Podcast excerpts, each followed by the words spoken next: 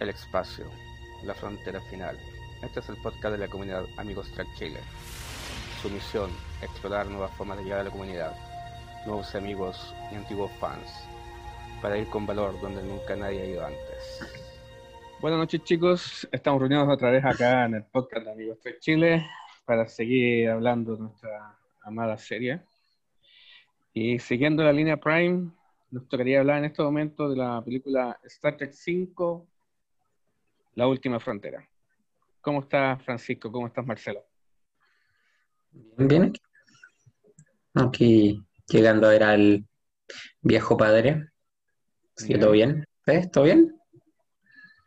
Yo perfecto, perfecto acá. Eh, último día, por así decirlo, última semana que tengo y después tengo que volver al trabajo el lunes. Ya. Pero ha sido cansadora la semana, igual también celebrando en familia, solamente por el asunto de la cuarentena en familia, también con mi madre, y acá listo y dispuesto por, por el podcast, acá con ustedes. Bien, me parece. ¿Cómo estuvo el harto trabajo cansado de esta semana? La verdad, sí, cansado todo. Semana, semana difícil, No se pero nota, bueno. tenemos harto ánimo. Estamos súper animosos. estamos súper bueno. animosos. Seguimos con nuestro, se- con nuestro Bueno, podcast. Pero seguimos Correcto. adelante, que seguimos adelante. Bueno, chicos, sigamos hablando de lo que vinimos y en este momento, ¿a qué vas a decir algo, Marcelo? No, no, no, solamente iba a ¿No? decir que Ah, todo ya. sea por, eh, por presentarle a ustedes el podcast de Amigos Trek. Exacto. Bueno, chicos, para seguir hablando de nuestra línea Prime de Star Trek, queríamos hablar de Star Trek número 5, The Final Frontier o La Última Frontera. Esta película fue hecha en 1989, dura 107 minutos, con un presupuesto de 31 millones. Increíblemente gastaron más plata, uno- una de las películas con más gasto de plata en, cons- en- en producción, y recaudó solamente 82 millones 210 mil dólares. Esta película Igual fue es dirigida, poco. sí, o sea, para ser Ujú. de, de gran, gran consumo de, de producción, no, no ganó mucho en comparación, en comparación de las otras películas. Así es. Eh, esto ya empezaba una línea diferente, ya salimos de la, de la Santísima Trinidad, que podría decirse de Star Trek. Está completamente ya fuera de lo que es la línea, de esa línea, pero ahora en este momento Kirk ya es capitán. Ya es capitán de la nueva Enterprise, la, la 1701A. Ujú. Y empieza esta película en una época de vacaciones, están todos de vacaciones, ya con el, con el nuevo Spock integrado a la tripulación, todavía con su cerebro reseteado, todavía de a poco tratando de volver a la normalidad y con unas pequeñas lagunas mentales, pero en este, ¿cómo le digo? En este momento están todos de vacaciones sin pensar en que los que se le viene en el futuro. Eh, En este momento es llamado, eh, en este momento la Enterprise está en una serie, una seria situación, está con una infinidad de reparaciones. Eh, nada funciona. No funcionan las puertas, no funciona nada, no funciona no funciona nada en este momento en la Enterprise, ni comunicaciones, nada.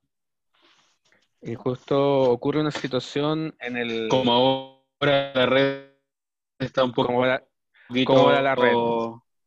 está para variar mala. Eh, Así que nuestra nada también está fallando. exacto, Eso es lo bueno. está, está fallando la señal. Eh, ocurre un- una situación en el planeta Paraíso, ¿cómo se llama, Marcelo? ¿Si te acuerdas?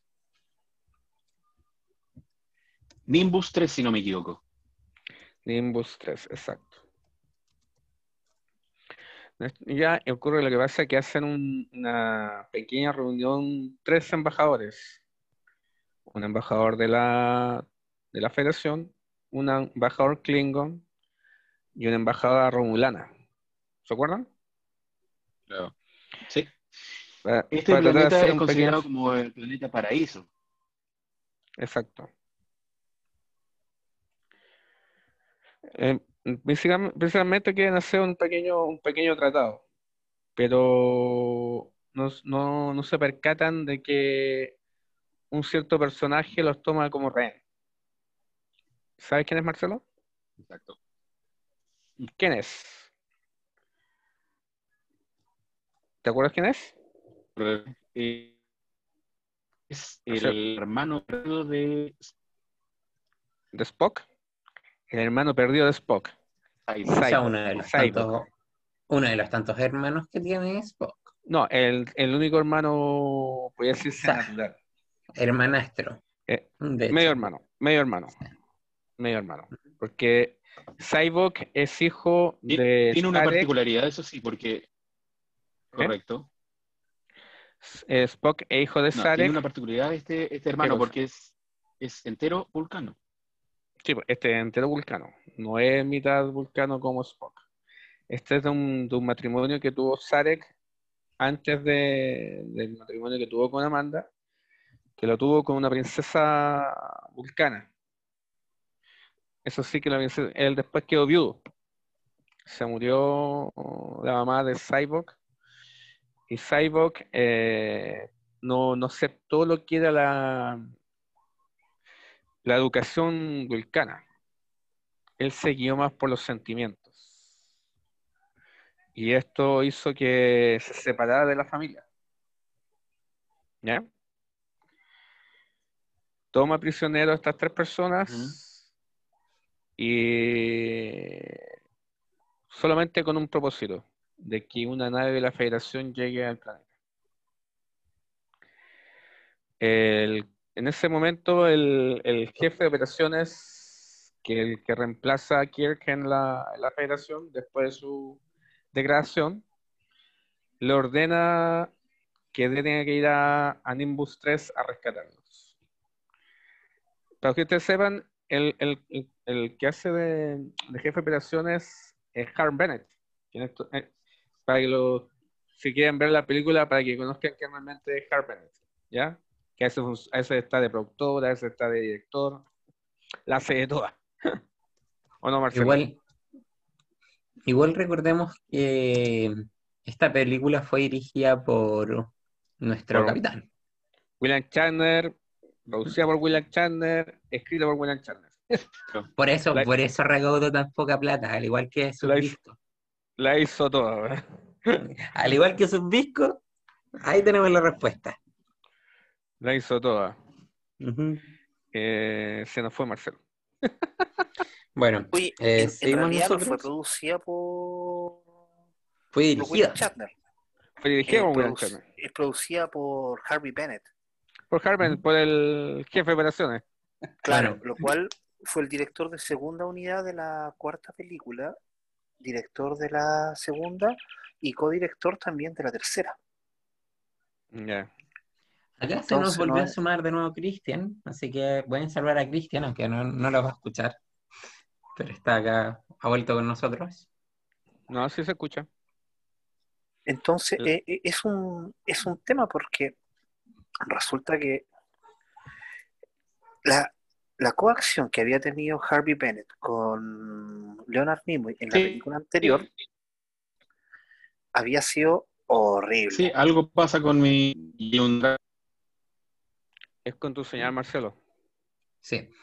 Estamos teniendo dificultades técnicas con Marcelo en este momento, así que Está en, todo lo que quiera en- decir Marcelo, está en un limbo en, el- la, en la red.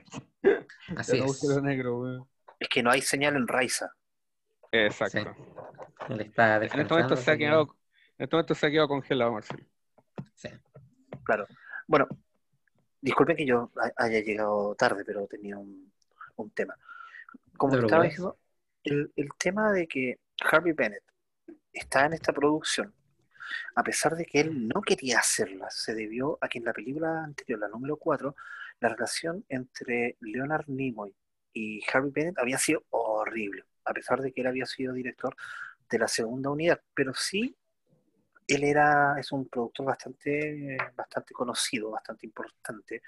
Sin él no hubiésemos tenido la segunda película, por ejemplo. Y cuando eh, nuestro gran y querido William Chandler toma las riendas de, la, de esta película, yo no sé si, di- di- disculpen que, me, que llegue y me, me, me meta en la conversación, pero hablaron de el por qué la dirige. No, aún no. no, no, no, oh, no, estamos recién empezando porque hay problemas de red. Sí, estamos como, hicimos una pequeña, un pequeño paréntesis típico de nosotros, que nos vamos por las ramas. Perfecto. Eh, bueno, yo no sé si ustedes saben por qué la, él la dirige. ¿No? ¿Por qué? Resulta que había una cláusula de contrato en la cual eh, William Chandler y Leonard Nimoy, lo que hacía uno lo podía hacer el otro. Ya. Entonces, cuando se hace la celebración de la cuarta película de, de, de la saga que, todos amamos, Leonard Nimoy le dice, ahora que yo dirigí esta, bueno, tú podrías dirigir la otra. Y, Ya. y- y William Shatner, eh, bueno, pica con, con, con todo, le dice, bueno, podría ser, sí, la idea me interesa, y va donde uno de los productores de, de Paramount y le muestra el contrato. Creo que tenía uno, lo hacía el otro, y por supuesto, le, él podía obligarlos a, a hacer la película por estas letras chicas de su contrato. Recordemos también que en la película anterior, William Shatner no quería salir. Entonces hay un tema de look, un tema contractual de que se podía, de que se podía hacer. El actor principal no quería eso. Claro. Y todos sabemos que William Shatner hasta el día de hoy tiene un ego, un ego gigante. Sí, Ese Bueno, le, ha causado grandes problemas. Sigue- Exactamente. sigue Por sacando algo lo discos. dejaron fuera de, de- del último gran evento. Más que ahora está apoy- a- apoyando a, a Trump. ¿Mm? Más encima. O sea, Buscándose- pensemos que Chad, eh, le han dicho, no sigas sacando discos de música y el tipo los sigue sacando. Bueno, pero eso es otro, otro, otro tema con- que, que puede dar un... Es que es por su ego. Lo mismo que dices tú, o sea, él es un muy buen actor y todo, pero su ego se le sube demasiado a la cabeza. tú- Incluso, incluso pensando con esto de uno de los mejores actores, eh, yo digo, en casi todas las películas que hemos hablado, el, uno de los que más se ha lucido en lo poco que hace es Zulu, Sí. en comparación a, a William. Bueno, Zulu, Zulu, se- Zulu se luce en la próxima película. así que- El problema que tiene, eh, tú sabes, el Francisco, de la, del, del- de la, la cosa que pasó con Kirk, con los fans. Se ¿Tú sabes ese el detalle o no? No, Se tú sabes ese detalle, el ¿o no? y era demasiado, y era demasiado, lo vamos a decir bien en la chilena, era bien levantado de raja.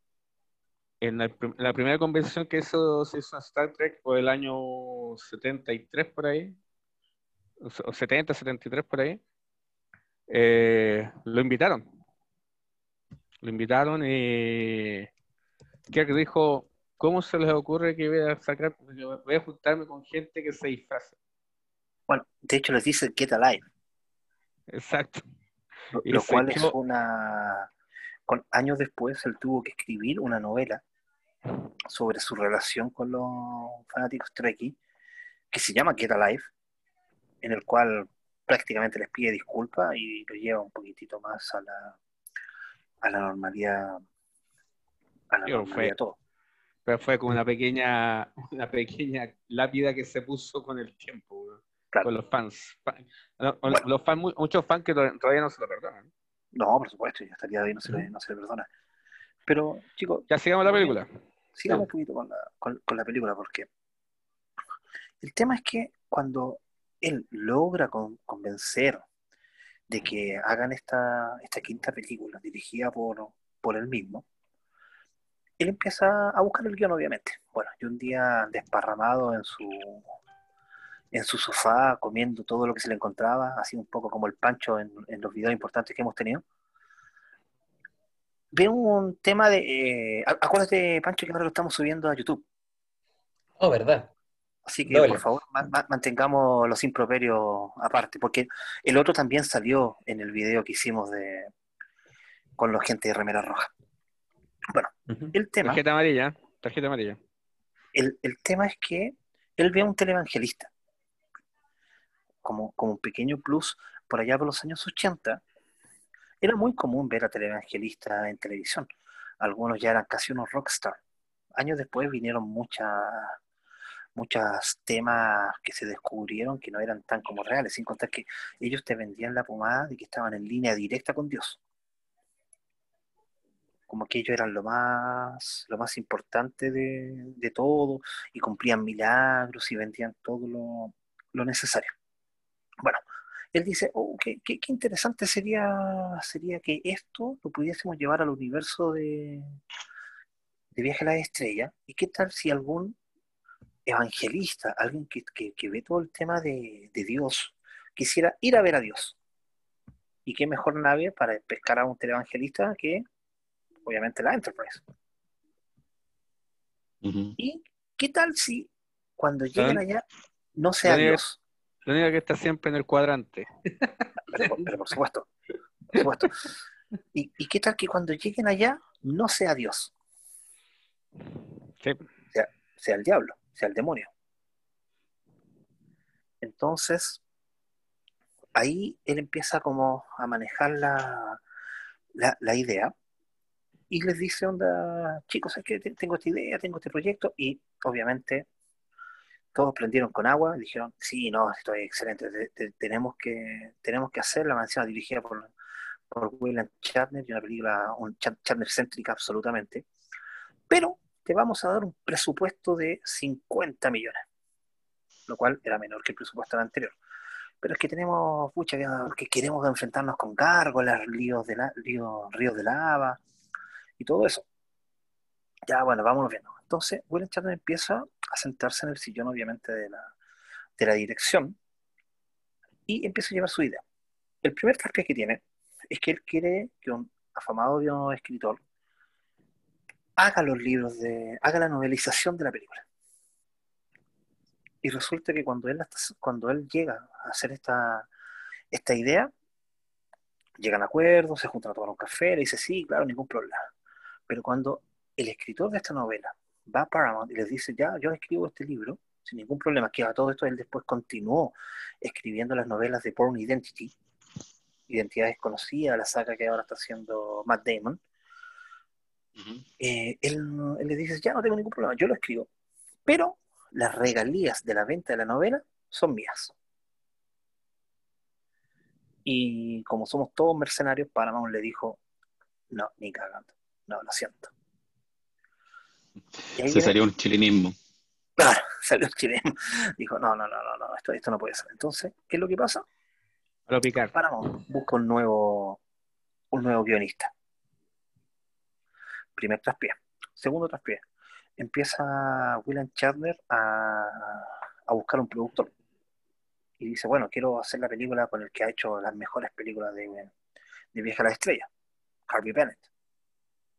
Cuando se junta con Harvey Bennett, Harvey Bennett le dice, ¿sabes qué?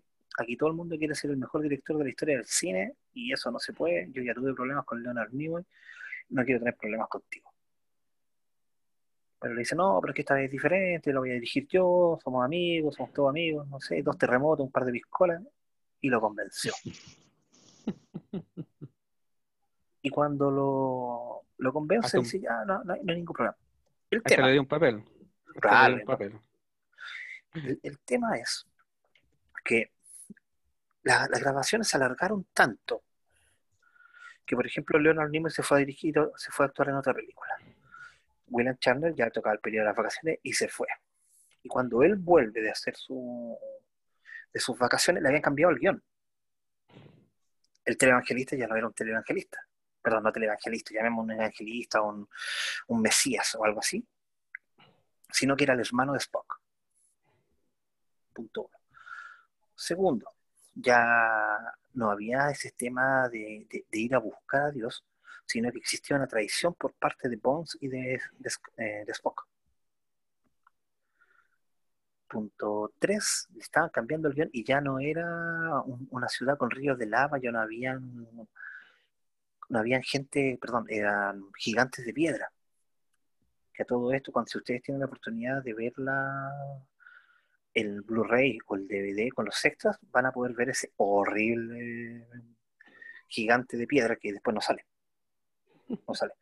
Que, que fue un tema en lo que es producción de dinero, porque de 50 millones bajamos a 40, de 40 millones bajamos a 35, 35 millones llegamos a 31. Y no, yo necesito seis gigantes de piedra. No, no, no, no podemos darte seis. Ya, bueno, ya, hagámoslo con tres. No, lo siento, tienes uno. Bueno, mejor que juguemos la payaya, fue lo final. Claro, mejor agarrarse piedrazo, o sea, no, no, no, no había más. y otro traspié que, se fueron enfrentando poco a poco es que el, el año que sale esta película, ¿ha- ¿hablaron de los datos duros de esta película? Eh, no, empezamos recién cuando empezó la película cuando cuando tra- explicándola. ah, dijimos el acá, año. acá- acabo de entrar explicando. en, en War 5. Esta película, como es del año de 1989, entonces es como bien importante porque ya estaban películas como por ejemplo Los Cazafantasmas 2 en producción. Ya estaba Indiana Jones y, lo- y la última cruzada en, en producción. Entonces, eh, Industrial, Industrial Light and Magic se estaba haciendo cargo de estas dos películas. Entonces, tenían el equipo C. A lo cual Paramount dijo, no, yo con menos del equipo C- con el menos del equipo A yo no acepto y contratan a otra empresa. Entonces se quedaron Sí. sin los mismos efectos de Industrial Light and Magic. Sí. Que son hechas por otras por otras personas. Exacto. Y eso se nota. Sí, mucho. Se- Sobre to- se nota mucho. Sobre todo cuando, cuando llega la Enterprise, parece que es una Enterprise colgando. Se nota, se nota como que está colgando. Claro. Claro, a- a- absolutamente. Y otro, otro tema es que a William Chatter le imponen que sea, que tenga más humor que el anterior. Al imponerle que tenga más, más humor, la idea que él tenía en mente como que se le va al carajo, porque la idea era como más filosófica, más, más importante. A todos estos chicos, como un, un poquito mi tiempo es limitado, en esta oportunidad, como siempre ofrecemos libros, vamos a ofrecer la saga del Chatner Verso. ¿Cuál es el Chatner Verso? El Chatner Verso son una serie de libros escritos por William Shatner, en donde Ya. ellas, entre ellas se, se encuentra The Return, el regreso, en el cual el capitán Kirk obviamente regresa a la vida y tiene que destruir al capitán Picard. Una, un, Ya. un- pum, un bolón de, de- de Demasiado bolón. su- sí, en, en sus máximas, Con su buen pito. claro, ¿no? en su máxima expresión y, y Shatner céntrica en todas las de la, con todas las de la, de la ley. Entonces tenemos este tema de la, de la producción. Entonces cada vez que había una revisión de guion, baja el dinero. Otro punto importante y sumamente importante, chicos, lo cual hace que esta película sea, a mi gusto, y creo que algunas personas estarán de acuerdo conmigo, a excepción los que aman las películas de JJ Abrams, que esta es la peor película de Star Trek. ¿Por qué digo que es la peor película de Star Trek? Porque más encima era cara y ya estaba en televisión la nueva generación. O sea, disculpa antes de que interrumpa un poco. Eh, no es solamente nosotros decimos que es mala, sino que los números hablan por sí solos, básicamente. Es, es que si tú piensas bien, tú, piens- tú piensas bien, en sí toda la película es mala. Sí, Entonces, No, no sé, pero, Malo- ma- malos pero lo reflejan los números creo. también. Malos efectos especiales, eh, mal, mala historia. ¿sí? O Es que igual lo que dice, lo que dice Cristian, encuentro yo que es bastante, bastante importante, porque como bien decías tú, estaba TNG en este momento. Entonces igual era un era un gran un gran competidor. Ponía O una sea, vara ya muy alta en llevaba, comparación. llevaba súper poco, llevaba eh, desde el 87, pero Dos años. son dos años donde ya se está dando bastante bien Y tenemos que ser sinceros, los efectos de TNG no son los mejores del mundo las, las primeras temporadas, pero sí eran mucho mejores que la película. Y supone Claro. que es poca producción para una serie en comparación a una película. Por ejemplo, nunca, nunca me cuadró una cosa, que supuestamente Nimbus 3 era el país, o sea, el planeta paraíso, y era un desierto. Claro, era como que los dejaron ahí y, y- y nunca más y nunca más importó. Pero desierto. recordemos que Jim Roddenberry sacó de la continuidad esta película. Y yo creo que queda confirmado después en Discovery. Porque nunca más se habla de esa boca. No, Sí, se sabe. no, no hay una. No hay una, un- no, no, hay- no nombran a Cyborg en otra, en TNG, por ejemplo, cuando, cuando aparece Sarek con, em, con Spock, y no, no he escuchado en otra serie, digamos, que, que, que se haya nombrado a Cyborg. No, Nunca es más, que eso- nunca más. nunca Es, más. es Igual- sagrado.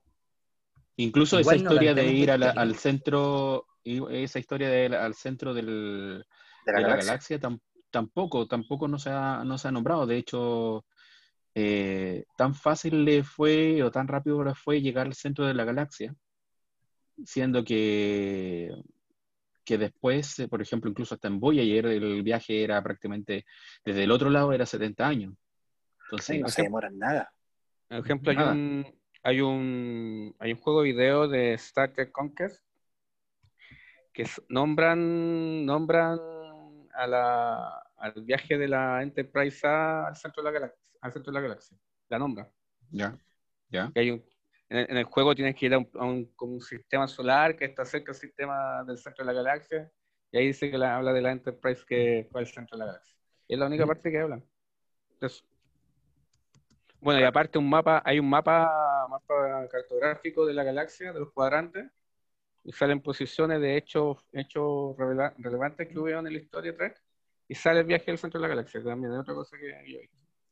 Otro, otro dato de, de esta película, así como extra, que yo creo que Cristian también puede corroborar, eh, no hay ninguna referencia a esta película, ni tampoco a los personajes en el videojuego Star Trek Online, que eso ya es algo raro y habla mal de la película, de por sí. Sí, es verdad. Que en todas las películas de Star Trek, salvo esta, incluso la línea de JJ, que muchos odian, tienen y son canon en el videojuego y están conectadas de alguna manera, y esta no.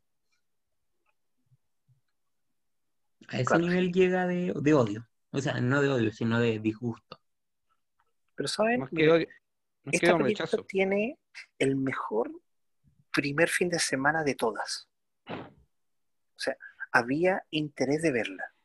De hecho, las primeras críticas que recibe la película son maravillosas, así, onda, no sé, no, no, nos traen el mejor reparto, la mejor historia, nos sacan a- al triunvirato de, de, de Star Trek a una nueva manera. Entonces, las, las buenas, las, las buenas crí- críticas llegaron, pero después el boca a boca, porque recordemos que para ese año no teníamos Twitter, no teníamos Instagram, no teníamos, no sé, un montón de cosas que se tienen ahora, hicieron que la película fuera un desastre, fuera pero desastroso. Cristian, tú sabes, tú sabes que la, la situación de las opiniones de los críticos es una psicología inversa.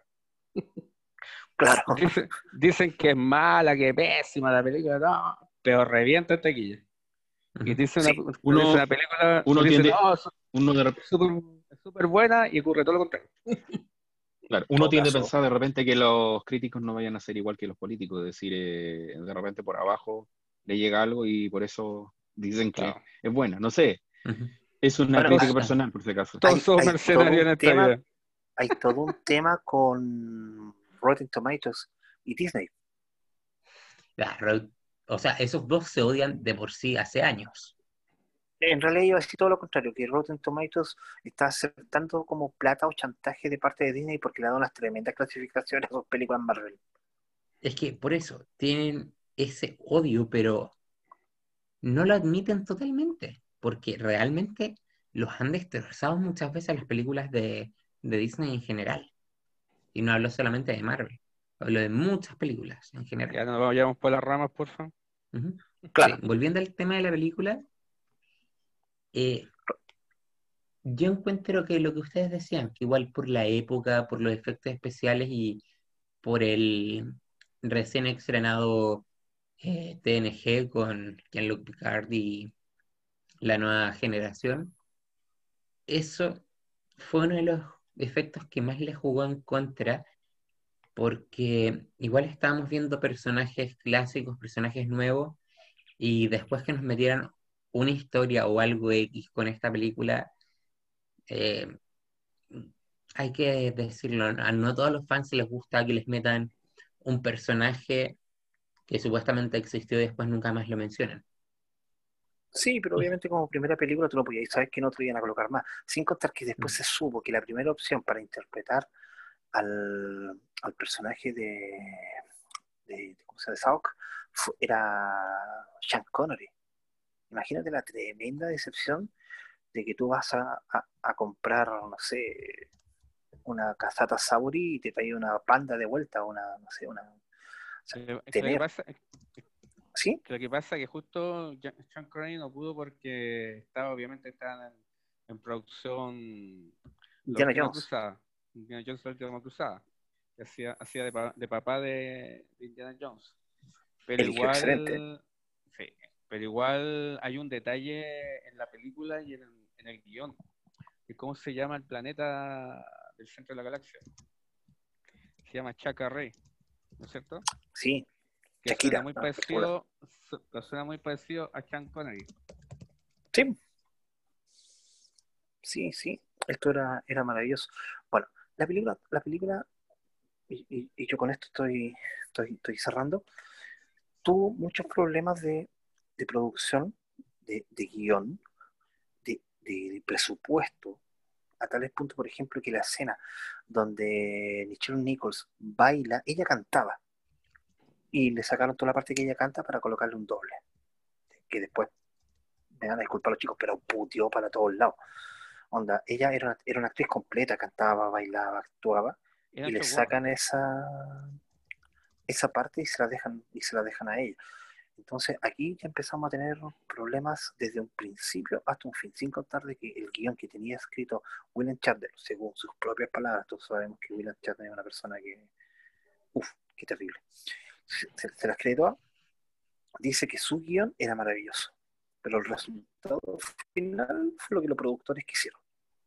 Y, como, como último detalle, y con esto cierro, si bien la película costó 31 millones, la película que le precede, que es para muchos la, la mejor o, una de las mejores después de la ira de Khan de la antigua generación, es El País Desconocido, The Discovery Country y esa película solo contó con 27 millones.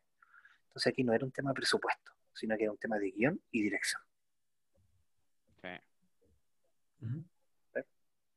Pero, pucha, bueno, se nota que es uno de los grandes fracasos de, Star Trek. No, todos sabemos que Star Trek no es perfecto y, y lo demuestra.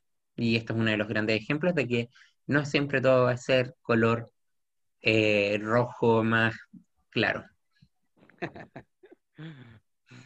no, así es la vida.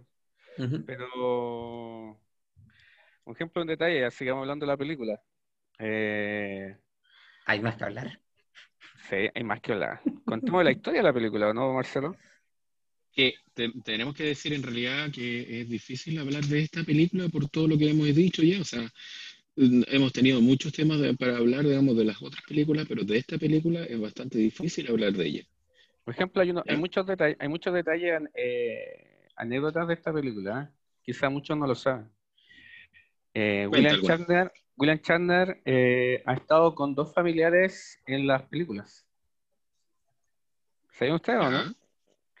El primer familiar que tuvo, el primer familiar que tuvo estuvo en The Motion Pictures ¿Se acuerdan de la, jefa de Falco? La que reemplaza a ella cuando después que la dulce. Ella era su esposa en esa época. Ajá, ya. Y la teniente que le recibe la mochila a Kier cuando llega de sus vacaciones, ¿se acuerdan? Una, que tenía un moñito, es su hija. Sí. es un detalle. Tiene, dos familiares en, esa, en las películas. Bueno, sigamos ya. Y van parte de la Enterprise en búsqueda de, de rescatar a, esos- a, a los, los tres eh, embajadores. Pero en el transcurso de su viaje, para variar, aparecen unos antiguos amigos, ¿o no? Un ave de rapiña. Ah, sí. Pero estos antiguos amigos, estos antiguos Klingon ya habían aparecido antes. Sí, había aparecido antes. Era una, una ave de rapiña que andaba media eh, amotinada, con, como separada de la, del Consejo Klingon. Y también ven la decisión de, de ir al, al planeta Paraíso, a ver por qué habían tomado rehenes a, a estas personas. Llegan, llega la Enterprise a, a Nimbus 3, llega, hacen un plan de rescate, resulta todo bien hasta... Ah, antes eso sí, había, eh, Cyborg había mandado un mensaje a la Federación diciendo que, mostrándolo a los embajadores que estaban secuestrados, dice que si no le dan sus demandas, iba a sufrir gra- grandes consecuencias los embajadores. Y ese, ese mensaje lo ve Spock. Y queda impresionado. Le dice que parecía que habías visto un fantasma, le dice. Dice, voy a decirse que sí, le dice. Que he visto un fantasma que no veía hace años. Y ahí se van, se va Spock a un, a un mirador que tiene la Enterprise. Y se junta con, con, Kirk y él le dice que Kirk le pregunta que por qué había, había quedado tan impresionado con ese vulcano. Y le pregunta que, y le dice que, que es un fantasma del pasado. Y no sabe lo que realmente va a pasar si llega allá. Llegan a, llegan a Nimbus 3, rescatan a, los a los embajadores, al, Rom- a la Romulano, a la ter- al Terrícola y al Klingon. Pero había una cosa. Eh, Cyborg eh, afect- tiene unos, no sé si unos ciertos poderes que hace que, que to- les tome como el, ¿cómo te dijera? Como que controla la mente de las personas. dolor. Liberan, claro, liberan su dolor y una forma de control mental. Mire, aquí, aquí podría decir que en realidad yo mm, nunca, nunca entendí ese, ese poder, o sea, nunca entendí, o sea, lo que sí, eh, o sea, lo que él podía hacer era liberar de su dolor, dolor o culpas a las personas, Exacto. pero, sí, pero en el fondo nunca entendí por qué después de eso la persona eh, podía hacer incluso a traicionar sus propios principios, o sea, eso hizo durante toda la nave y las personas lo ayudaron. Exacto. Entonces, ejemplo- ese, y eso es amotinamiento. Entonces, nunca entendí esa, ese poder que tenía. ¿Ya? Eh, eh, obviamente él utilizó una técnica que es una técnica que según él decía, eh, era una técnica que, no, que los vulcanos no, no seguían, que una filosofía que no seguían, que era el cultivar también la, los sentimientos, porque igual fue, eh, fue bastante extraño ver un vulcano totalmente vulcano sonreír o incluso hasta reír. Era- eh, parecía, parecía más Romulano. Claro, parecía más romulano. Ahora, le, te- le vuelvo a decir, nunca entendí ese, ese poder que tenía y a tal punto que podía hacer que, que se amotinaran, O sea, no ejemplo, siguieran lo- las órdenes del capitán. Claro, por ejemplo, lo que yo, lo que yo imagino así como, como algo lógico, de que como al sacar sus sentimientos, sus dolores, su, su pena, le tomaran como una razón de ser la ideología de Cyborg. ¿Cachai? Como que eso es lo que imagino yo, ¿cachai? O sea, ya me sacaste todo, todos los dolores y, entiendo tu, tu pensamiento, tu filosofía, y por eso se deciden a seguirlo. ¿cachai? Inclusive en contra de su amigo, de su comandante, de su familia, por, por cuánto, por 20 años, 25 años juntos. Era un buen pastor. Eh, Claro, ¿cachai? Como que su, su poder de convencimiento lo hacía que lo siguieran. Pero esto no afecta a nuestros tres grandes amigos. ¿O no? Nuestros grandes amigos son los únicos que, que no los siguen. Y eso lo hacen que los tomen prisioneros. Hay una escena que me parece que está en, el- en el- la versión extendida, que es, que es donde aparece la, la muerte de, del padre de, de, de McCoy. Ah, no, pues está, está la versión McCoy- original. Está la versión original cuando... Nomás. ¿Sí? No, sí, cuando, cuando el cuando Cyborg lo libera de, por así decirlo, de su dolor, lo hace ver esa, esa muerte y me parece que el, el padre de, del doctor tenía una enfermedad que era incurable, ¿ya? Y él lo ayudó a morir. Sí, El problema fue que eh, la culpa que él tenía, que más o menos como a la semana después se descubrió la cura de esa enfermedad. exacto, Y él ya lo había ayudado a morir. exacto. Claro, lo que pasa es que ese es como un pensamiento filosófico, o sea, si tú quizá tienes el poder de seguir prolongando la vida de un ser querido, eh, la decisión es tomar tu decisión como una forma de egoísta de, de retener a un ser querido o respetar la decisión de, de la persona. Es como la especie de eutanasia, ¿cachai?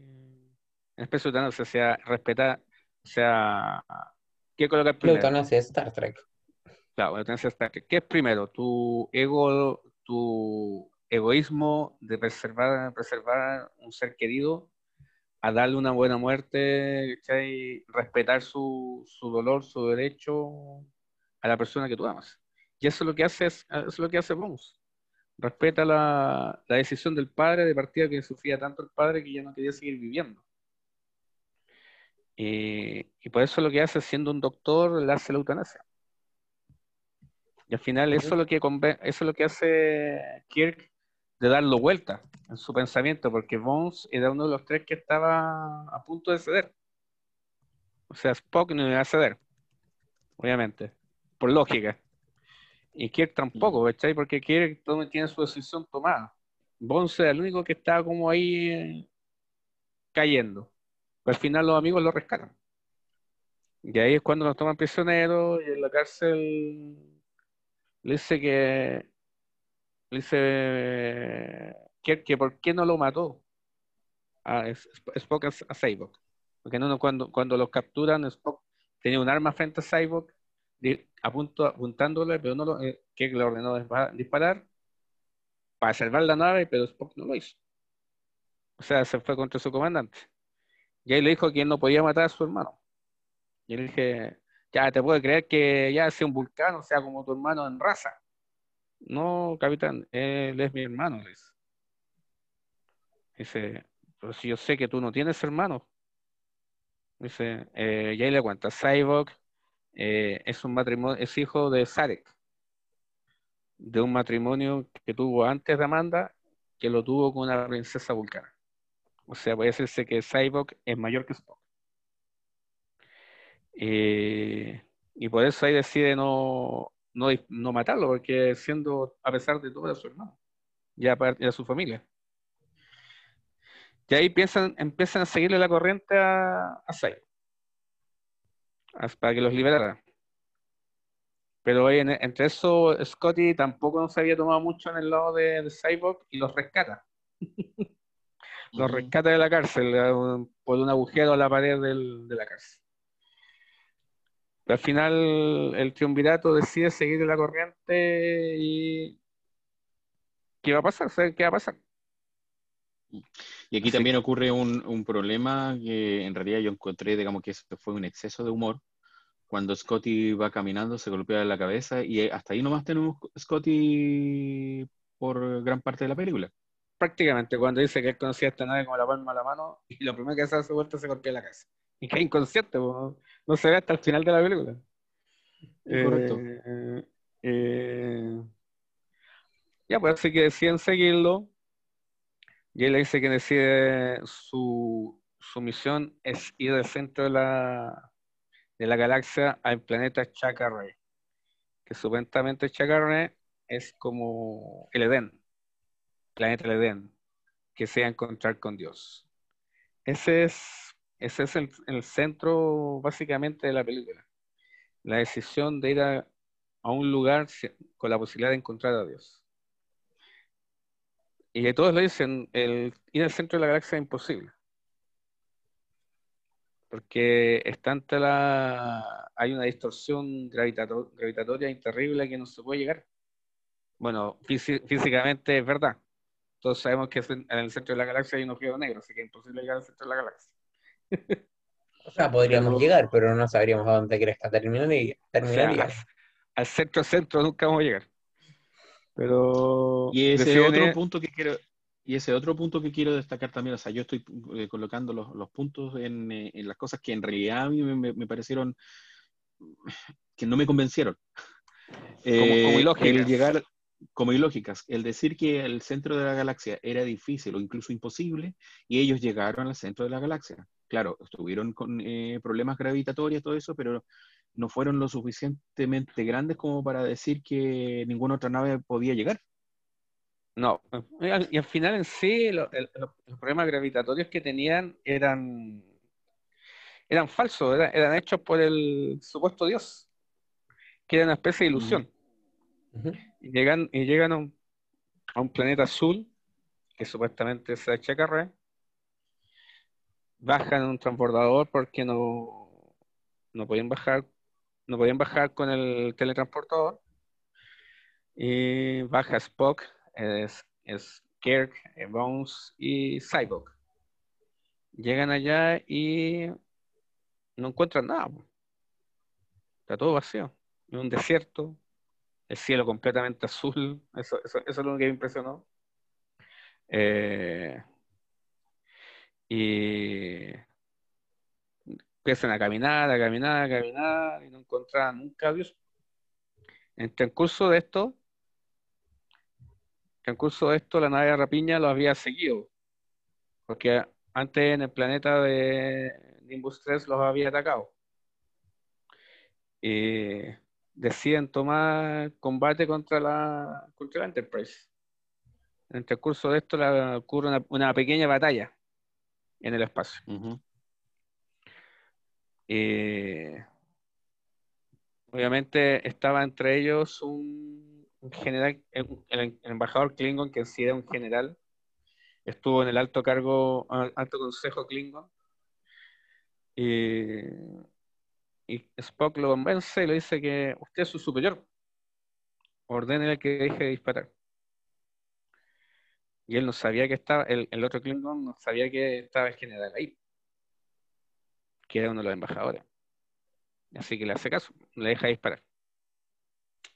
Y ya, ya en el planeta, al final encuentran a Dios, eh, era como una entidad como gaseosa, y empieza a tomar varias formas, como era realmente el dios eh, Klingon, el dios Romulano, el dios terrestre, diferentes tipos de dioses. Y al final se aparece como un dios más terrícola. Ujú. Y él decide, él, él empieza a preguntar cómo, o sea, Cyborg le pregunta realmente cuál era la razón de la existencia. 42. Exacto. Eh, y en sí el, el Dios hizo ya, eso yo te voy a decir eso sí, pero te doy gracias por haberme traído algo grande, dice, para poder seguir expan- expandiendo mi filosofía, para haber traído la nave, dice. Y ahí, existe, ahí yo creo que la única frase famosa que, que es de toda la película, ¿eh? que es la que dice Kirk. Una, quiero hacerte Esta una pregunta. frase, que hacerte una- yo creo que yo, yo creo que lo más de peso de toda la película. Sí, esa es la frase, una frase clásica que es la única que podríamos decir que destaca de la película. Exacto, dice, ¿puedo hacerte una pregunta? Dices, sí, hijo, dice, ¿qué, qué quieres preguntar? Eh, ¿por qué Dios necesita una nave?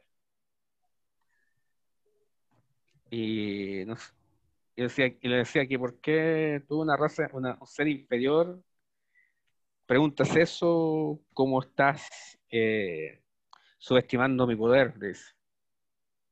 Pero no me ha respondido la pregunta. ¿Por qué Dios necesita una nave? Y ahí es cuando se dan cuenta en sí no era Dios. Y Cyborg se da cuenta, se da cuenta de este caso y lo enfrenta. Y empieza como, entre comillas, a destruir todo lo que es el sector del, del planeta. Se escapan, se escapan eh, Bones y Spock, quedando Kirk en el, en el, en el, en el planeta. Y aparece la ave de rapiña. ¿Se acuerdan? Sí, correcto. Está a punto de atacar. Y ya todos, de y, claro, y ya todos creemos que la nave de rapiña iba a disparar a, disparar a Kirk. Y es para aquí, dice, ya, dice, dispárenme, dispárenme. Pero dispara al dios, al, al, al supuesto dios. Lo se Ujú. integra y.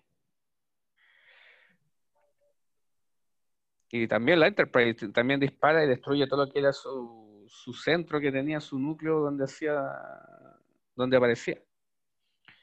Eh, llega la, llega la, aparece Kirk en la guerra piña y ahí dice que el estaba el general Klingon, le dice al comandante que le, le, le- que disculpas, que no sabía eh, lo que estaba haciendo y que disculpar disparado a su nave. Y el general le dice, yo era capitán y se le presento a nuestro nuevo artillero. Y ese artillero era Spock. Dice que le da la, Kirk le da las gracias, todo, y lo iba a abrazar, y le dice, no, por favor, capitán, delante de los Klingons. que no lo abrazaba delante de los Klingons. Y ese realmente se termina todo, o sea, es el final de la película. Vuelven todos al- Ahora- a la Tierra. Ahora igual, igual, no sé, o sea, igual sé que lo- los, los Klingon, igual ellos, para ellos no tienen ningún problema que, que un general, que si yo to- eh, sea tome, sea parrandero, etcétera. Pero igual también me parece, no sé, que ese general que se supone que se supone que está como embajador en realidad, pero para los Klingon estaría como en desgracia Sí, igual tuviera el peso todavía, claro, todavía tuviera el peso para poder mandar a uno de, a un, a, a ese capitán, por así decirlo, que, que si bien es- tiene mayor, eh, mayor rango, pero igual que el otro le, le tenga respeto. Exacto. El general Kort se llama el, el general Correcto, pero igual me parece, igual eso también me pareció, me pareció raro. Como que donde- respeto, Claro, había respeto igual siendo, más yo creo que más por el honor. Aunque aquella desgracia seguía siendo un general. ¿Cachai? Tenía igual su Mm. peso siendo, siendo un, un general Klingon. Y al final todos quedan, vuelven a la Tierra, se, se toman unos tragos, primera vez que Scotty toma un trago con un con un Klingon. Sin querer matarlo. Lo, lo, lo invitaba a un whisky. Y, un y cierta parejita seguía a la Klingon musculosa. Oiga, pero acá también ve- vemos eh, un fil- filtreo, por así decirlo, flirteo entre Scotty y, Sí, y jura. y Jura. Sí, un cierto regaloneo por ahí. así que- Sí, cierto claro, polo- cierto regaloneo entre los dos. Le Sí. hice un cariñito. Sí, Claro pues ahí, hasta Más no. adelante en realidad no se ve qué pasa, claro, que pase No. mayores, pero así fue un... No, pues, por Un ejemplo, eh, eh, ejemplo, cuando Scotty está arreglando la nave, le lleva comida, Uhura, cuando estaba lesionado, después cuando se recuperó también le hizo cariño. Mm. Pero hay nada más, pues, o sea, no, no pasó nada más. a todo esto, Fue a todo esto, Un cuchi cuchi y nada más. ya, a un- ahora está hablando de la, para hablar de la Enterprise. Bueno, todos sabemos que esta es la Enterprise A, después de la destrucción de la Enterprise original. Eh, unos detalles técnicos. Bueno, prácticamente estaba todo malo en la Enterprise.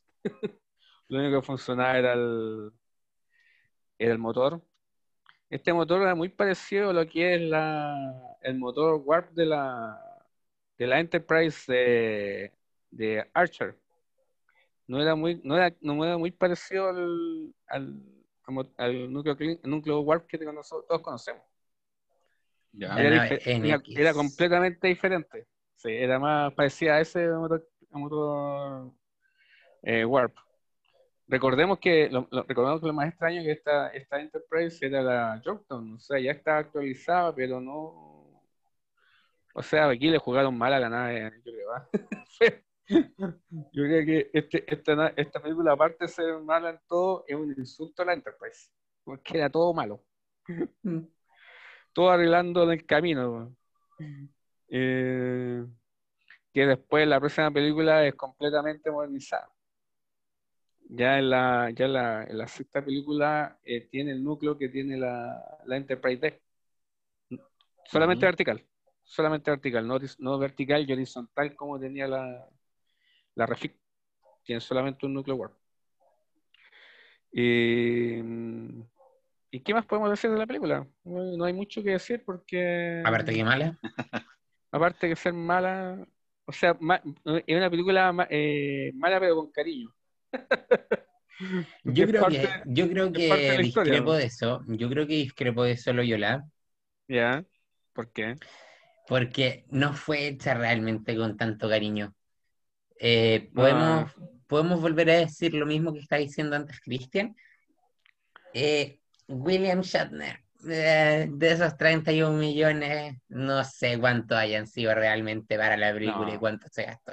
No sé, mucho, muchos detalles de esta película. O sea, como te digo yo, el mismo caso de la, de la Enterprise flotando al lado de la luna. Era como ver una nave, una maqueta colgando. ¿Te acuerdas, Pero- Marcelo, que, que gira? Sí. En la parte en que gira la nave, parece una nave colgando. Eh, los efectos muy. No se nota, o sea, pésimo. efectos, efectos visuales. efectos visuales, mucho detalle. Mucho. Se nota, se nota la, la falta de Magic. Lo bueno es que la, la, la película que sigue la vuelve a tomar la Ley Magic. Eso, eso es bueno detalle. Por eso tiene tan buen efecto especial. Pero mm, más que eso, no podíamos decir de la película. Esto, O sea, bueno, no, no estamos también. diciendo que no la vean. Estamos diciendo, No, si quieren- véanla para, si que quieren usted- para que seguir- ustedes vean los efectos. si quieren seguir la línea, la línea Prime de, de Star Trek, en pocas palabras están obligados a verla. Pero, pero no, no esperen mucho, no esperen mucho de la película. Tómenselo como un verla, descanso para pasar de aquí a la, a la siguiente. Sí, Sí, porque la, la que sigue realmente eh, está considerada como entre las mejores de toda la saga Star Trek. O sea, es, es un, es un broche de oro para toda una generación. Realmente, o sea, esa película es un broche de oro. sí. Chicos, o sea, se pueden, se pueden incluso ver los cinco minutos iniciales, después dormirse toda la película y después seguirla. Y así pueden decir, la vi. Eso sí, tiene muchas cosas, tiene muchas co- cosas chistosas. O sea, se ve. Los efectos. se ve, no, se ve Spock cantando. Rema, rema, tu bote en un. en Rema, un- rema tu bote. En un río sureño. Cuando. Cuando come unos, unos porotos con un ingrediente especial. Que Spock no reconocía lo que era. Cuando estaban acampando. Eh, la están acampando y le dice, ¿qué es? A dice, dame un poco de tu ingrediente, tu ingrediente secreto, y era una petaca de whisky, era poroto, era porotos con whisky. No sé cómo sabrá eso, güey, porotos con whisky, pero decía que Ay, ¿qué le dice? Para le dice, le dice Para los que que no- nos escuchan afuera, es, son frijoles con whisky. Frijoles, son frijoles. Sí. Eh, y que le dice, ojalá que no te haga mal el estómago. Y le, y le dice, Bones, él puede comer bicho este y con el, metabolismo, eh, el- el metabolismo que tiene no le hace nada mal. Porque tiene eh, un metabolismo especial los, los, los vulcanos. Vulcano. Eh, ¿Qué más se puede decir de esto, Marcelo? De esta película. Me estás poniendo en un aprieto en realidad ahora, en este instante. ¿Por qué? La verdad, Ah, la yo- verdad, ah, yo- la, la te, verdad, recomiendo, la te verdad, recomiendo que la veas de nuevo. no, pero la verdad, la verdad, digamos que esta película eh, es una de las que más, de hecho, antes de empezar el podcast, yo me preguntaba de qué podíamos hablar acerca de esta película. ¿Ya? Que por Porque lógica la tengo- verdad, siguiendo la lógica vulcana, tenemos que hablar de ella. O sea, o sea, no quedaba otra. La verdad, El programa, el eh, programa, vamos a admitirlo, era para 10 minutos porque íbamos a decir es mal chao, pero bueno, nos alargamos. Y la verdad, entre, nos- entre nosotros, estamos siendo sinceros en realidad, o sea, eh, nosotros le tenemos cariño a Star Trek, cariño a su personaje, y es por eso también que nosotros vemos esta película. Eh, a lo largo de la historia que hemos visto de, de Star Trek desde un principio, desde la serie original y después de, de, esta- de estas películas, le hemos agarrado un cariño, así que les permitimos este traspié, Sí. O sea, por gracias ejemplo, al cariño que le tenemos. Otros detalles que se ven en esta película que hacen conexiones con, otra, con otras cosas de Star Trek. Por ejemplo, sale una raza de una mujer gato, Sí, que es muy parecida a una raza que sale en la serie animada, que es una tripulante de la Enterprise que da como una leona. ¿Se acuerdan? Sí. Hay unas ciertas conexiones con, con la serie animada. Eso, eso aclara que la serie animada es canon. Aunque el mismo creador diga que no, Depende, es canon. Pero depende, depende. Si dices que la serie animada es canon y tienes ese enlace, tendrías que decir que esto también es canon. Sí, pues, también es canon, Pero porque por- es la con- Sí, pero ¿por qué, por qué eh, Cyborg después no sale nombrado en, eh, en, en las series de televisión, como habíamos dicho, o en las siguientes películas? Eh, y algunos dicen que Disculpen. no es canon. Entonces, Mira, al yo final, pienso- Disculpen, doctora Tejana. Yo pienso, yo pienso Amén. que es, es muy parecido a lo que pasa con la Discovery. ¿Cachai? Que al final, después con el tiempo, cuando hace el juramento a Spock de que nadie, nadie va a saber de la Discovery, que sea motivo de traición de que, de que hablen de ella y su tripulación, yo pienso que uno, Spock lo tenía escondido. estás diciendo que él también hizo un, eh, un juramento y dijo que, Claro. que aquí nadie va a saber de Cyborg. Es que le pasa que es, es- Spock lo tenía escondido. Nadie sabía que era el hermano. Le No, daba o sea, mucho vergüenza. Le daba La vergüenza. vergüenza, ¿cachai? La vergüenza. La vergüenza por la forma de ser de su hermano. Que no siguió la, filosofía, y la filosofía Por la claro. eh, ¿Y cómo lo hacemos Que- ahora con su hermana? ¿Por qué la escondió? ¿Ah? porque hizo su juramento en, la, en el final del, de Discovery. Que nadie, No, eh, nadie, nadie podía hablar en de este la caso- Discovery y su tripulación. Claro, pero en este caso era por eh, control. Claro, por control, por, era Porque más por podía- propia. Claro, porque podía resurgir en el futuro control y podía tratar de, de averiguar qué pasó con la Discovery, etcétera. Exacto. No, y lo de Cyborg es por una- más por decisión personal de Spock. Aparte que Cyborg muere en esta película, o sea, esta película y chao. Muere enfrentándose al supuesto Dios. Así que Ese es su gran no hay- debut. No hay, no hay mucho, aparte que Cyborg está hace años perdido. Por eso que dice que, eh, eh, ¿cómo se llama? Spock eh, vio como que había visto un fantasma. Bueno, tenemos que creer que cuando en Discovery aparece, aparecen como niños Spock y aparece como niña también la Michael, ¿ya? Dado la longevidad que tienen los, Los los vulcanos. ¿ya? Eh, Cyborg ya, ya haya sido mayor. Y por eso no aparece, porque ya era mayor y abandonó ya a su familia y obviamente él está eh, en este viaje de, de autoexploración que, y de misticismo que, que él tenía. Sí. Ejemplo, eh, Queremos creer eso y por eso no aparece. Claro, eh, en, ejemplo, un, un detalle también de, de que se hubie- hubiera sido más canon, por ejemplo, eh, la serie animada con Discovery cuando aparece, cuando Spock niño se encuentra con su primo. ¿Te acuerdas? Que en sí era, en sí era Spock, que se, se autosalvaba, ¿te acuerdas? ¿Te acuerdas ese capítulo, no? Cuando vuelve, cuando está en el portal del tiempo, vuelve al futuro y todos En se preguntan quién es- sí, pero el- sí, pero todos se preguntan quién era él. Pues él, Bueno, él es, él es- es- él- él- es mi primer oficial, Spock. Le dice, no, si yo soy su pri- su primer oficial. Y nadie conocía a Spock, ¿te acuerdas? Mm. Y ahí después dice que ellos alteraban, sin querer alteraban el, el pasado y no se autosalvaba Spock.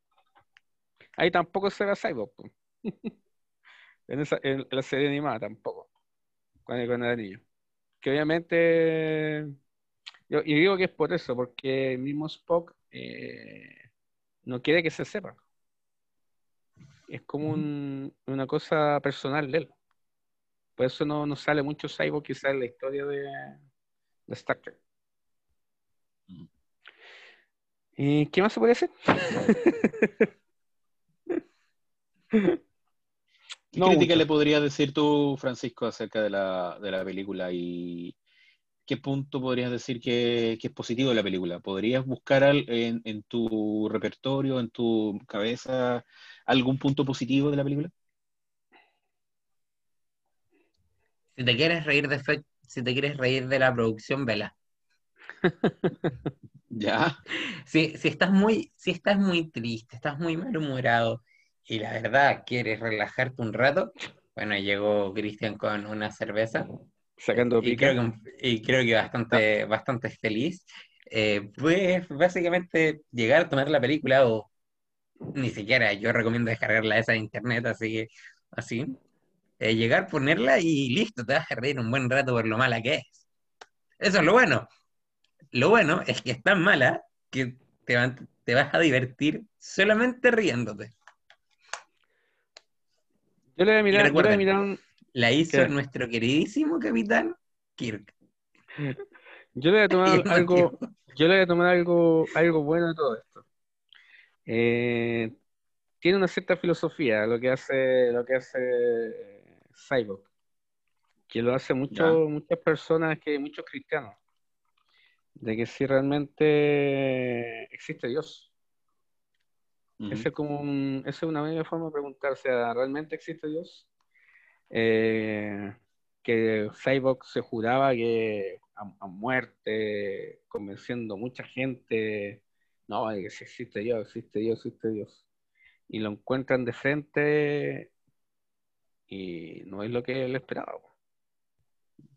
Se desilusiona, lo mismo que dice, ¿por qué Dios necesita una nave espacial? Es, eh, quizás le pasa a muchas personas a veces también de que quizás se dan cuenta que no existe Dios o quizás sí se dan cuenta que existe Dios, que tiene esa, esa, esa duda a veces. Ese- eso no se pregunta quizá qué es lo que pasaría, por ejemplo, si, si los extraterrestres aparecieran enfrente de nosotros.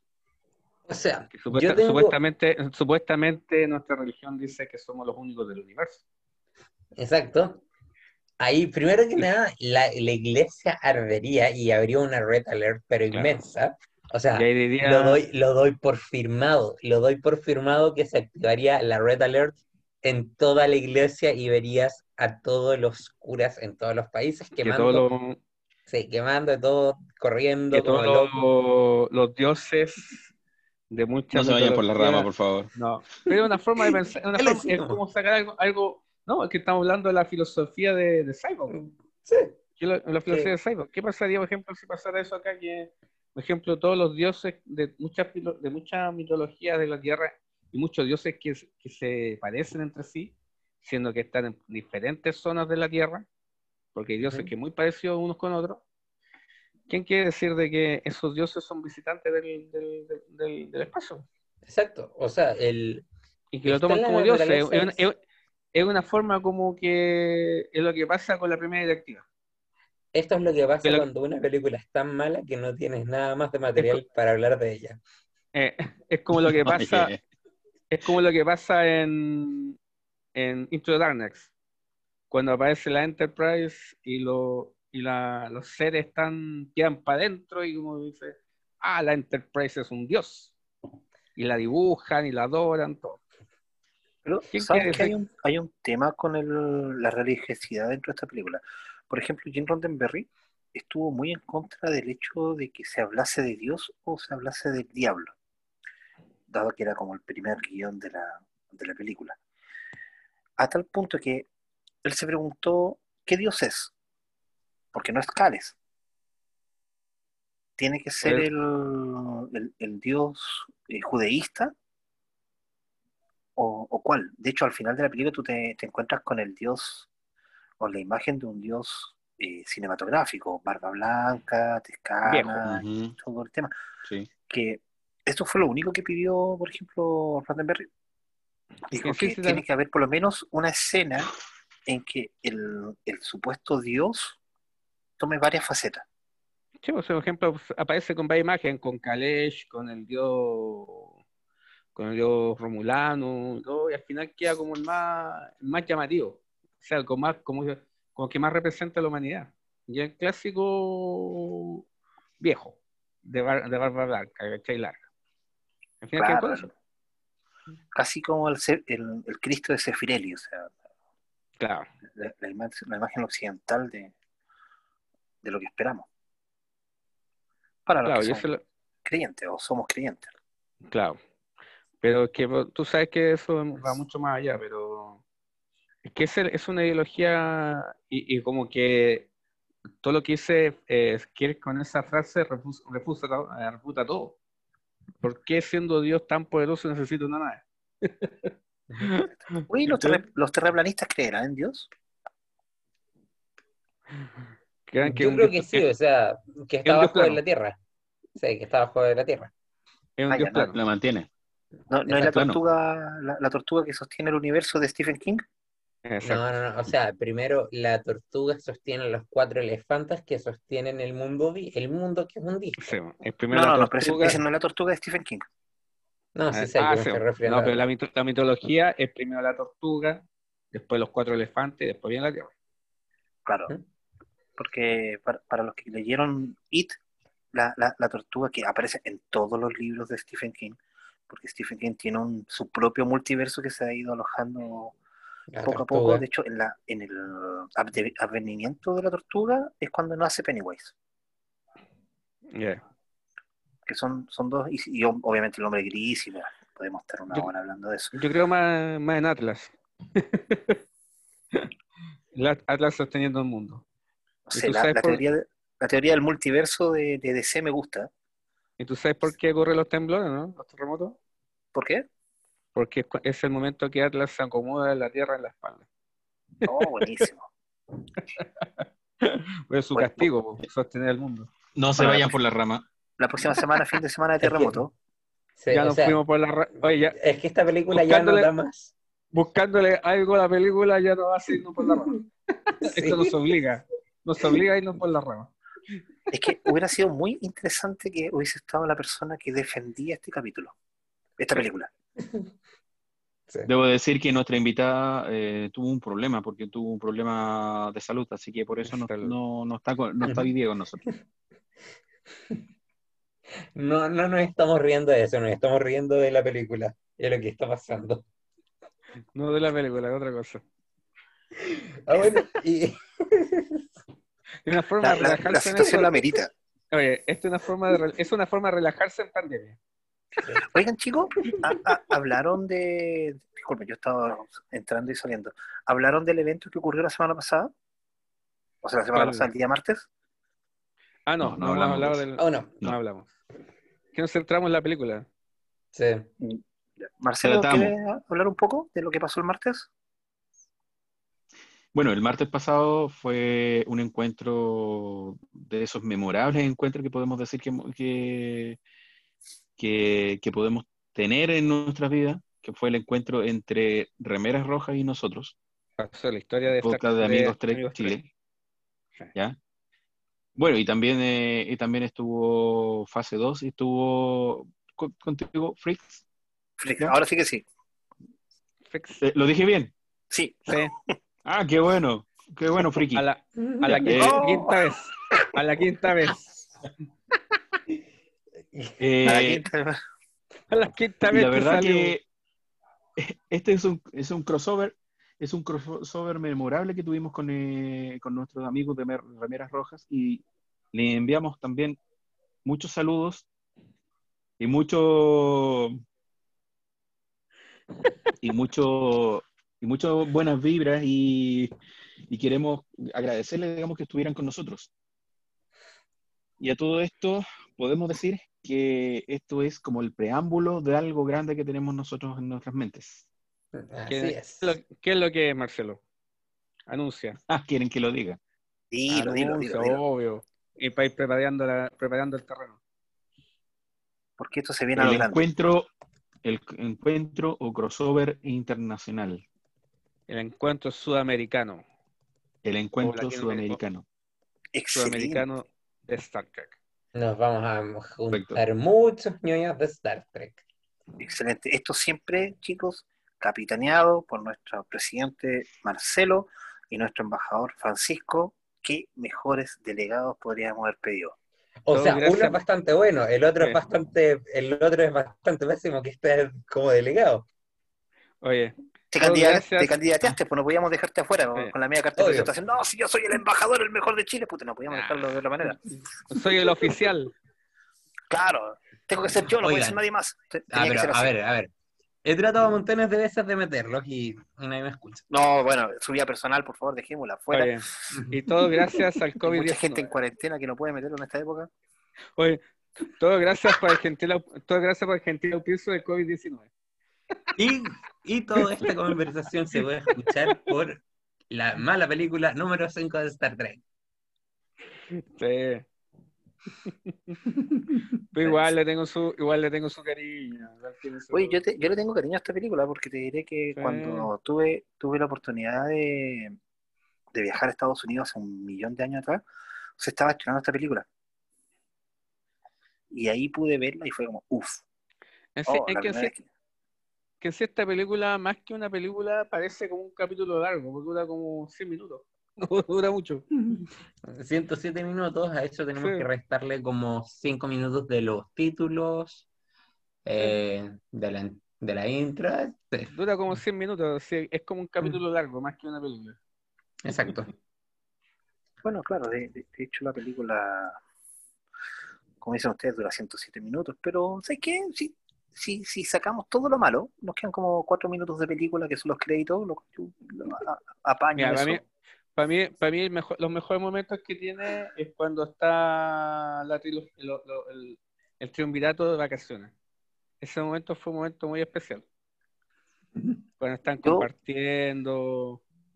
Y cuando hay, hay, hay un momento muy, muy espectacular cuando estaba conversando Bones con Spock. Y, El y maldito le- alien de sangre verde. Claro, y, y el y Bones le dice, "Hubiera pre- lo prefiero, lo prefiero más antes que se muriera. antes que estuviera muerto era mejor, más, más, más entretenido el primer Spock que el nuevo Spock. Exactamente. O sea, es que yo, fue la primera vez que yo le escuché a mi papá decir que esta película tenía un final feliz.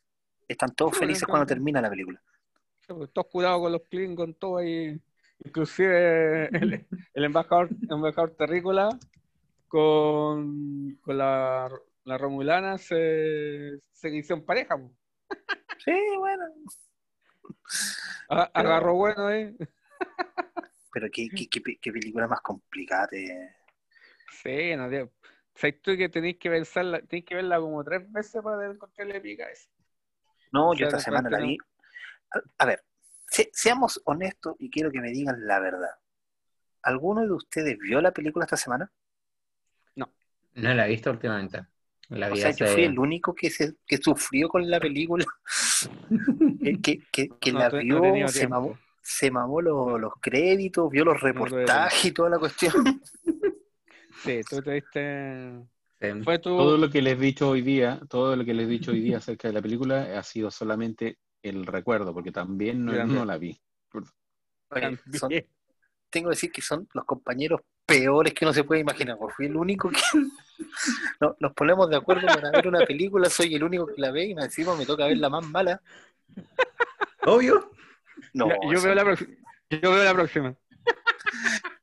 no, no, chiquillo. Sí. Bueno, cuando, cuando nos toque hablar de tu universo favorito, ahí podemos. Bueno, Marcelo murió. En este momento. Marcelo quedó, quedó colado. no lo, lo silencié por traición. Perfecto. Mira, por ti la voy a ver ahora. vi, reseñas, película que no he visto para los podcasts, es la única. No, es que sabía que era muy mala, por eso no la viste. Eso, eso no se hace. No, no puede ser que haya sufrido solo.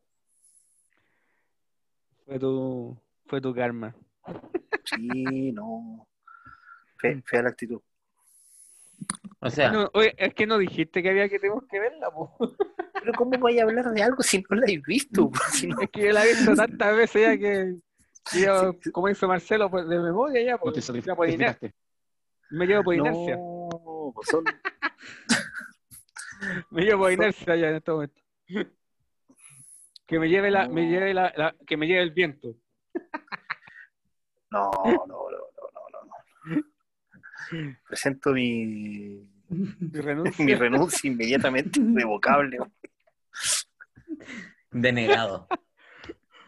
Sí, No, no, esto es inaceptable. Bueno, viendo por eso. No, eso, eso, eso, eso, eso está saliendo de, de esa botella, Cristian. Esos, esos comentarios tuyos. Tenemos nuevo auspiciador. Romula, Romula Nail. Es una IPA. Ya, pues, ¿qué más se puede decir? Oigan, chicos, entre, entre broma y broma, eh, la verdad se asoma. eh, tenemos un nuevo canal de, de YouTube.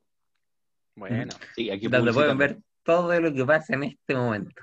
Claro, pueden ver todo lo que come Francisco en el capítulo de Remeras Rojas. Hoy comí, comí un solo, comí un solo limón. Perfecto, lo vas a ver y si ese limón dura por una hora acaso- quince. Por si acaso se vio todo lo que estaba ahí comiendo estaba ahí, y no, no, no podía, o sea, no, no, no hallaba la forma de decirte que, por favor, Para de de comer. comer. Claro, era y con, el lo- limón. y con nuestro Era ahí cercano. Y esa es, No, esa es la conducta de nuestro embajador en la. Oye, Exacto. oye, Oye, esa es la- me, me duró más conducta. que las papas fritas con Marcelo. No, y lo, lo Oye, mejor pero por lo todo, menos chicos, cuando yo comía papa frita, cuando yo comía pa- papa frita, sabía que, no, que esto no iba a ser eh, grabado en video. No, No, sé, pero- a mí nadie me dijo que era grabado en video. Mira, yo Tengo no, el- no- tengo el primer capítulo, sí, se dijo, se dijo en el WhatsApp, se dijo que iba a ser mandado Se por dijo. video. Se dijo. Ah, no lo leí. Ah, ese es otro tema. Pero lo mejor de todo, Porque, chicos, mira, que- pregunta, que tengo ¿por el qué primer crees capítulo que el estábamos cual- con, eh, con uniforme? No sé. La pregunta es por qué no la tenemos puesta ahora. co- combustión espontánea, no, eso fue, eso fue también como una forma de, de caballerosidad con nuestros eh, amigos hermanos de Romeras Rojas, porque ellos también están con sus poleras. Así que Claro. eh, es una forma de más de, de- caballerosidad. Oye, te encontré, porque tengo grabado todavía, el primer capítulo de, de Amigos Tres Chile y también Pan- Francisco comió papas fritas todo el capítulo. No, no, yo no como papas fritas, yo como soufflé generalmente de maní. Ah, no, perfecto, te echaste el maní en la boca, todo, estuviste con el maní Sí. en la boca todo el rato. Así. No, yo sé, yo sé que lo lógico que Marcelo si ya comió papas fritas dura cinco minutos. Bueno, eh, este capítulo mm, nos van a ver que nos fuimos por las ramas totalmente. porque lo meritaba. Yo creo que este es el capítulo más relajado que hemos tenido. Sí. Amerita la película. Está Eso. relajado. Eso es verdad. Bueno, este es un preámbulo que se supone que la próxima semana estamos de fiestas patrias, así que fiestas patrias. Ahí vamos a estar peor. Sí. Sí. Por eso la vamos a hacer Yo antes creo de que- fiestas patrias. Sí, yo creo que acá, eh, por lo menos tres de los presentes, yo quiero ver cómo grabamos este capítulo, porque va a ser muy chistoso grabar la próxima semana. Bueno, Va a ser un especial, creo yo. Así que esperemos. No, la- es que le pasa que la próxima semana se viene una gran película. Si no... Además, De hecho, No sí, es- acuérdate que cualquier vamos a grabar otro día sí. para que estudies para tu examen de próstata, por favor. Sí. Oye, oye, oye, tuve Sí, que no pudimos grabarlo ayer. No pudimos grabarlo ayer porque tú estabas eh, estudiando para tu examen eh, médico. Claro, necesitas estudiar para tu examen médico, Sí, entonces tú- lo pudimos grabar ayer. tenía que, Eso- tenía que dormirme temprano, igual me terminé durmiendo más o menos tarde y me costó levantarme, pero bueno. De tu examen de hemorroides que tenía. Y, No, claro, y aparte, Entre fístulas y hemorroides, ahí tú. y aparte te tenían eh, te tenían amenazado que no podías, eh, te tenías que eh, dormir temprano. sí. No, no, no, eso me lo, eso me lo propuse yo porque me, ya me estoy acostando demasiado tarde, entonces igual hay que descansar, o sea, Mm, de, o sea, me estoy acostando un poquito más tarde que ustedes, bueno, harto más tarde para su edad, ya sé que se tienen que ir a acostar pronto, en este momento son las 23:44 a lo que estamos grabando este capítulo, chicos, así que piensen en nuestros queridos compañeros acá presentes, para igual ya es tarde. Sí, pero nuestro, com- nuestro compromiso es tal que nosotros al tener que trabajar al día siguiente, igual y si no nos juntamos a hacer los podcasts. Oye, No eh, por un dolor de estómago, paramos. Por si acaso, con nuestros amigos que están que no nos ven, eh, Francisco en este momento está convaleciente y está sentado en un picador. ¿Ya? No, aquí no. Así que sigamos con lo que sigamos el- con lo que estamos hablando. Te mueves mucho, Francisco. Va en la silla, parece que te estás moviendo demasiado. No, no, no, estoy ahora en No, no, una- no, se, está en- acomodando por el examen de hoy. No, no, no, es que realmente hoy día estoy en otro lugar, no estoy en mi escritorio, así que Ah, incómodo. Literalmente es una cama y nunca grabo, nunca grabo eh, en una cama, así que Ah, por eso se mueve tanto la cama. exacto, Se mueve tanto. exacto. El colchón. El Exacto. colchón. Ah, Eh, sí. Son los No, resortes. Son los Espectacular. resortes. sí. No, no, no. ¿Se no. que- Está, us- está usando estos cojines con forma de donut. Ah, Sí. Ya, chiquillos. Ya, pues chicos. Sería Nos vemos hasta en el este momento- próximo capítulo. hasta acá. Sí, hasta acá, mucha. Bueno, fue un agrado, como siempre, es compartir con ustedes. Marcelo. Bueno, no, no hablaba mucho que, que le- de, de que le- las críticas finales de esta película, porque prácticamente lo dijimos todo. así que. así como- ¿Lo dijimos o destrozamos todo? Claro, destrozado. Ya dijimos las cosas que pensábamos de esta película, así que fue un agrado como siempre. Cristian, Marcelo, Francisco, haber compartido con ustedes y despídense. Esperamos que el próximo capítulo sea más serio. No prometemos nada. No, la, la otra película, el próximo capítulo lo merece. Merece ser, merece ser serio porque es una gran película. No, No pero lo igual a tener prometemos nunca. Sí, ¿Ah? no, no prometemos nada. En especial Bueno, porque son nuestras celebraciones. Sí, aparte que yo creo que muchos van a hacer ya la previa. La próxima semana vamos a hablar en ruso. En Rusovsky. Vamos vamos a hablar de Claro. Checo. Bueno, chicos, eh, como digo siempre, oye- oyen, nos oigan este mismo canal y esta misma hora. Y para seguir con la línea Prime, se nos viene, yo creo que el broche de oro de la antigua generación. La gran película Star Trek 6, El País Desconocido. Es, tiene, esta película es muy especial porque tiene mucho, es un cierre perfecto de la antigua generación. Tiene mucho, es muy, muy, muy, muy buena. Yo creo que después de la ira de Khan es como la más cabezona, la más completa.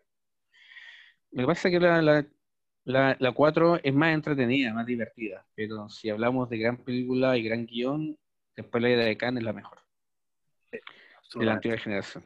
Eh, y eso sería, pues chicos, un agrado estar junto con ustedes y larga vida y prosperidad para todos. Larga vida y prosperidad y saludos a todos. Chao, chao. Chao. Adiós. Engage.